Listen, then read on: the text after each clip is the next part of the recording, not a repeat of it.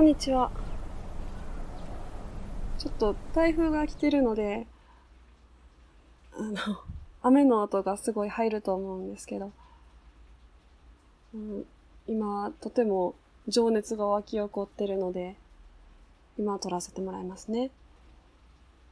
今日のお題は、深井国氏です。えー、人の名前ですね。えー、絵を描いてる方で、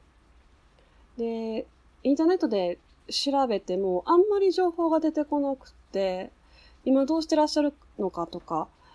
お元気でいらっしゃるのかとか、そういうところも見えてこないご存命なんですけど、かなり高齢の画家さんです。で、まあ、今日は、あの、絵の話を中心におしゃべりしたいと思います。私は、あの、小学校の時から、すごく絵を描くのが好きで、授業中とか、ノートの端っことかによく描いてて、で、先生に怒られたりしてた子なんですよ。うん。で、描く絵って言ったら、その時流行ってた、セーラームーンとか、レイヤースとか、っていうのをもうそのまま写して、で、その中に自分も書いたりして、セーラームーンの一位みたいにして、こうね、漫画的に書いて楽しんだりとかっていう遊び方をしてたんですね。で、あの、私はちっちゃい時から喘息があって、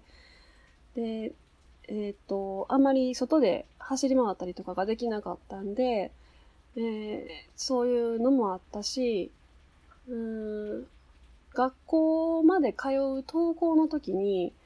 もう喘息で辛くって、で、もう逃避行動に入ってたんですよ。頭の中に、その漫画のキャラクターとかアニメのキャラクターを自分と遊ばせて、で、はって気づ、気がついたら学校についてるみたいな。そういう生活を送ってきたんで、その二次元とかっていうのがすごい身近だったんですよね。うん。だから、先生に怒られようが、あの、げんこつ食らわされようが、やめられなかったんですよ。で、えっ、ー、と、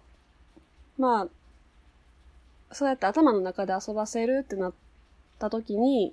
手で書いて、で、いろんなキャラクターを作ったら楽しいっていうのに気がついて、書くようになったんですね。で、まあさっき言ったセーラームーンとか、レイヤースとかから始まり、中学生に上がったらハンターハンターとか、ナルトとか、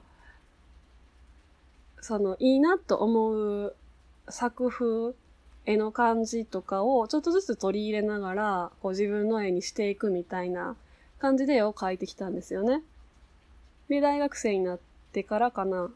えっと、ジョジョの奇妙な冒険とか、あと、天野義高とか、あのね、えっ、ー、と、ファイナルファンタジー8ですよ。の原画担当されてる方ですよね。うん。天野義高とか、まあ、いろいろ、こう、ね、いいなと思って真似をするって。で、例えば目だけとか、耳の形だけとか、あと、色使いとか、髪の毛の流し方とか、そういうのをちょっとずつ、こう、いろんな作家さんのを真似しながら自分の絵にしていってたんですよね。で、いいなと思って真似はするけれども、結局一部ずつだし、で、その作家さん一人一人の絵柄っていうのは私には描き上げられる絵柄ではなかったから、真似しきれなかったんですよ。うん。で、私めんどくさがりなんで、こう、模写が嫌いなんですよ。最後まで書き切ったりっていうのが結構苦手で、好きなとこだけ書きたがるから、こう、うまく消化ができなくって。で、まあその中、えっと、芸術系の大学に行くんですよね。で、私が入ったのは、絵を描く学科ではなくて、手仕事系の学科だったんですね。だからデザインに仕上げるとか、作品にする過程で画力ってほとんどいらなかったんですよ。びっくりしたんですけど。うん。どんな下手くそな絵でもよかったんですよね。先生もそんなに、ここ直せとか言わなかったし、え、それで通るんやっていうようなものもあったんで全然。あなんか、大学ってこういうところなんやなってちょっとびっくりしたんですけど、ねえうちの大学だけだってのかもしれないけど。うん。まあそういうので、あの、画力がほとんどいらなかったし、教えてくれるわけでもなかったから、何かを書くときには、まあ、技術は大学で学んだりはしましたけど、どんな絵に消化させるのかみたいなのは、もうズブの素人ですし、すいません。ほぼ独学なんですよ。うん。で、それで、えっと、まあ、私も大学を出てから、うん、手が寂しくなる時間っていうのがあって、今書かなきゃみたいになるんですよ。今日は書く日みたいに手がなって、うーん、ちょっといても立ってもいられない感じになったりするんですね。で、その日は絵を描いたりするんですけど、うーん、どう描くかっていうのが、めちゃくちゃ迷子だったんですよ。何を真似してても、あの、違うってなるんですよね。真似したところで自分のものにならないなっていうのがなんとなく分かったりとか、ね、かな、あの、かなり好みも自分でこう分かってきて精度が増してるんで、ピタッとくるものがなかったんですよ。で、それで、えっと、最近ツイッター見てたら、こう、人気が再燃している作品で、悲しみのベラドンナっていう1970年代のアニメーションがあるんですけど、私その記事をツイッターで見つけたときに、やっと見つけたと思ったんです。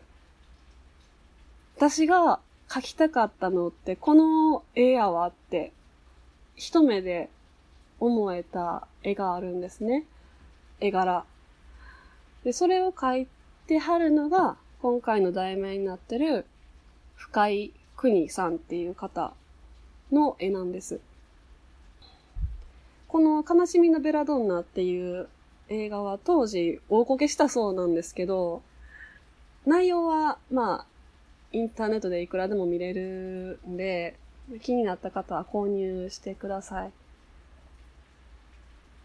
で、その絵の使われ方っていうのが、大きな一枚、一枚絵を、大きな一枚絵をえー、カメラをこうスクロールしながら、ゆっくりナレーションに合わせながら、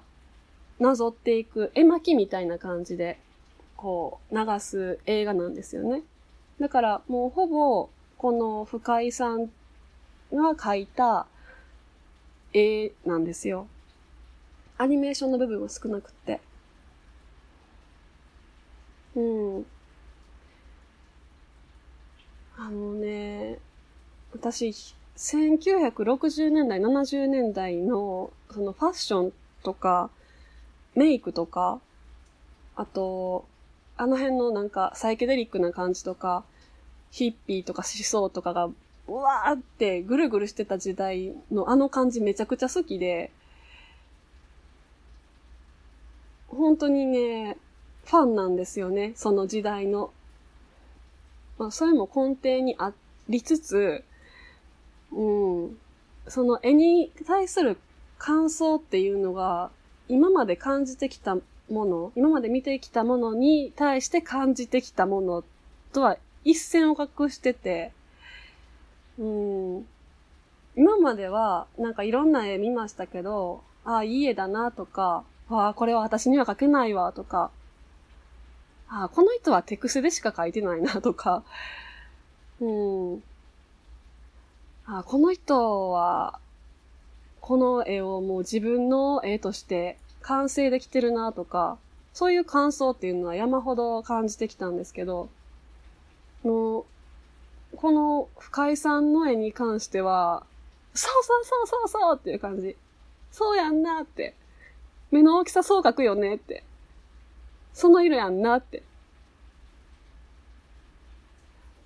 そ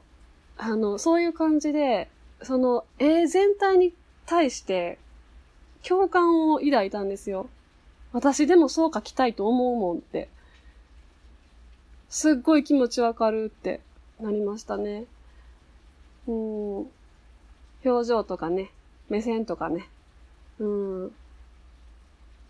あ、じゃあ、とあるギャラリーの紹介文で深井邦さんが紹介されてたので、えっ、と、それだけ読んでおきますね。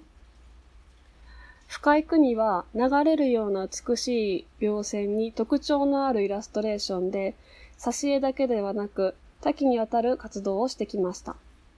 中でも DVD で人気が再燃している悲しみのベラドンナ、虫プロ制作アニメ映画の原画でも知られています。もともと作家の物語を読み、イメージを膨らませる挿絵の仕事が自分の天職であると本人が語ったこともあり、絵の題材を自分で考え出すことは少なかったのですが、1990年代から主に音楽を演奏する人の姿を描いた油彩を制作するようになりました。で、この深井国さんは、えー、っとね、1935年生まれなんで、今、おそらく82歳でいらっしゃるんじゃないでしょうかね。うん。でね、一本映画を手掛けてはるんですけど、信じられないことに画集が出てないんですよ。びっくりしますよね。誰かしてほしいですね。出してほしい。絶対買うから。うん。見ようと、この方の作品を見ようと思ったらもう、今は悲しみのベラドンナを、の DVD を買うくらいしかできないんですよね。そう。で、私はすごく嬉しかったんですよ。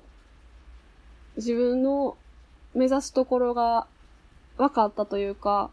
書きか、書きたかったものが見つかるってこんなに嬉しいのかってびっくりしました。